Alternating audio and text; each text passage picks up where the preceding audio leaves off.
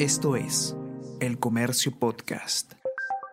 Hola a todos, ¿qué tal? ¿Cómo están? Espero que estén comenzando su semana de manera excelente. Yo soy Ariana Lira y hoy tenemos que hablar sobre el dengue, que ya está en 23 regiones del país y además en Lima aumentan los casos. ¿Qué es lo que tenemos que saber? ¿Cómo se propaga este zancudo? ¿Y qué es lo que tenemos que hacer para reducir el riesgo de tener esta enfermedad? Vamos a conversar sobre todo esto y más a continuación.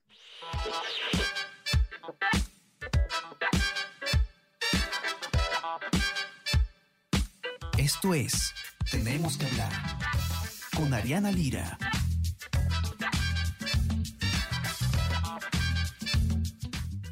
Venimos escuchando todos ya eh, sobre el dengue las últimas semanas porque los casos han ido en aumento y de hecho eh, son más casos de los que se ha registrado en muchos años. Y la presencia que tiene además en Lima Metropolitana tampoco tiene precedentes. ¿Qué es lo que podemos esperar sobre esto y sobre todo por qué es que estamos viendo un aumento de casos? Francesca Raffo, que es periodista de la sección de Nacional del Comercio, ustedes ya la conocen, está acá con nosotros y nos va a contar un poco sobre cuál es el panorama. ¿Cómo estás, Fran? Bienvenida. ¿Qué tal? ¿Cómo estás, Ari? Cuéntanos un poco eh, a qué se debe este, este aumento de casos, que además, si, si es que no me equivoco, quizás eh, es lo que entendí de tu, de tu informe, tenemos más casos eh, en lo que va de este año que en todo el 2017, me parece, eh, corrígeme si me equivoco, si me equivoco que es el año donde fue el último niño costero. Sí, así es. Actualmente tenemos 76.863 casos registrados a nivel nacional, esto según el CDC hasta el 12 de mayo.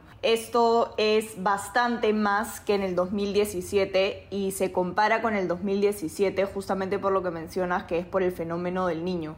De hecho, en el 2017 hubo 68.290 casos en todo el año. ¿Y por qué se compara con, con el 2017 con fenómeno del niño? Porque el dengue está directamente relacionado con el tema del calor y las lluvias. Cuando se presenta más calor y lluvia, hay más eh, reproducción del zancudo que transmite el dengue y por eso la infección crece, ¿no? Entonces, actualmente nosotros seguimos viviendo eh, bastante más calor de lo normal, siguen habiendo regiones donde todavía hay lluvia y esto hace que el agua se acumule, el zancudo tenga más lugares donde reproducirse, el calor favorece esta reproducción y por ende, como decía, hay más infección de dengue. Como mencionaba, son 76.863 casos, que es lo que más se ha visto en los últimos años.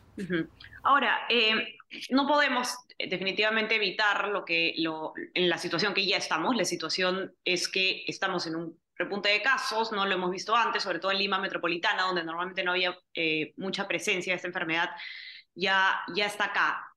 No se han realizado las fumigaciones ni las prevenciones eh, que hubieran sido necesarias para evitar llegar a este punto, Francesca, ¿cierto? Sí, así es. Los especialistas con los que conversé lo que mencionaban era que hay regiones que han comenzado con esta prevención que de parte de los gobiernos más que nada se basa en la fumigación. La fumigación mata al zancudo adulto, que es el que transmite el dengue. En el control larvario, que es encontrar estos posibles criaderos o lugares de agua emposada donde se puede reproducir el zancudo y también eh, informar, digamos, a la población, a la comunidad, cómo es que se debe hacer la prevención. Entonces los especialistas decían que en muchos casos ha iniciado tarde, ha iniciado tarde también porque las lluvias dificultaron esta labor, porque todo se centró en los desastres que generaron las lluvias.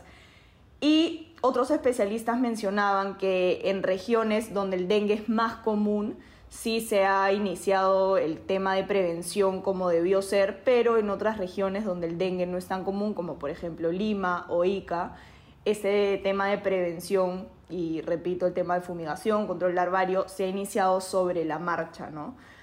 Pero a pesar de que se ha iniciado sobre la marcha, es importante resaltar que igual es necesario. Entonces, hay brigadas del MINSA en conjunto con las municipalidades locales que están yendo a diferentes zonas de Lima, por ejemplo, que son distritos que más casos de dengue tienen y es importante que, las personas estén dispuestas a abrir las puertas de su casa para que se hagan estos dos tipos de control, ¿no? Especialmente el tema de la fumigación. correcto.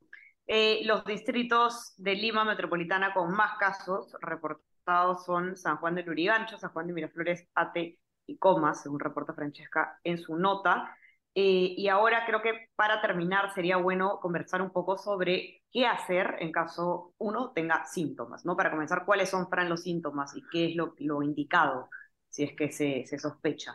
Sí, y antes de los síntomas, para terminar con el tema de la prevención, creo que es importante también tener en cuenta que los controles que hace el MINSA o las alcaldías no son los, las únicas formas de prevención. Nosotros dentro de nuestros hogares tenemos eh, muchas formas de prevenir el dengue y son muy fáciles. ¿no? La primera, por ejemplo, es identificar todos estos posibles criaderos que son agua emposada que puede estar en muchos lugares como por ejemplo el plato de agua de una mascota, en floreros, en baldes o bateas eh, algunos pocitos de agua que se generan por las lluvias. Entonces, todo eso debe ser limpiado, donde almacenamos agua tiene que ser tapado, porque así se evita eh, la reproducción del zancudo, ¿no? que transmite el dengue.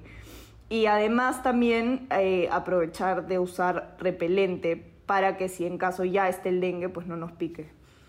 Y lo que me preguntabas, que era el tema de los síntomas, son síntomas como fiebre alta, por ejemplo, dolor de cabeza, dolor de ojos, dolor muscular y articulaciones, sarpullido y náuseas, ¿no? Entonces, hay que tener, los especialistas recomiendan que si aparece cualquier eh, síntoma de estos, es muy importante acudir a un establecimiento de salud para el descarte y el tratamiento del dengue en esta enfermedad se tratan más que nada los síntomas, no es que hay un medicamento especial para el dengue, pero por ejemplo si hay fiebre se da paracetamol.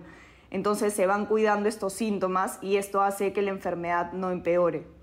Y además algo que resaltan los especialistas es que el dengue no debe ser mortal. El dengue no tiene por qué matar gente, que actualmente en el país lo está haciendo. Entonces por eso es importante acudir a un centro de salud. Correcto. Así que ya saben los que quieran eh, leer con detenimiento. Eh tanto la información, las cifras sobre eh, los números de casos, sino también eh, la información acerca de prevención, eh, sobre qué hacer en caso se presenten los síntomas, etcétera, lo pueden encontrar, ya saben, en el informe de Francesca que está en nuestra web, elcomercio.p. No se olviden también de suscribirse a nuestras plataformas, estamos en Spotify y en Apple Podcast para que puedan escuchar todos nuestros podcasts y suscríbanse también a nuestro WhatsApp, El Comercio Te Informa, para recibir lo mejor de nuestro contenido a lo largo del día. Fran, te mando un abrazo, que tengas un excelente día. Cuídate. Ya estamos conversando entonces nuevamente el día miércoles. Que tengan un excelente inicio de semana. Chao, chao. Esto fue Tenemos que hablar.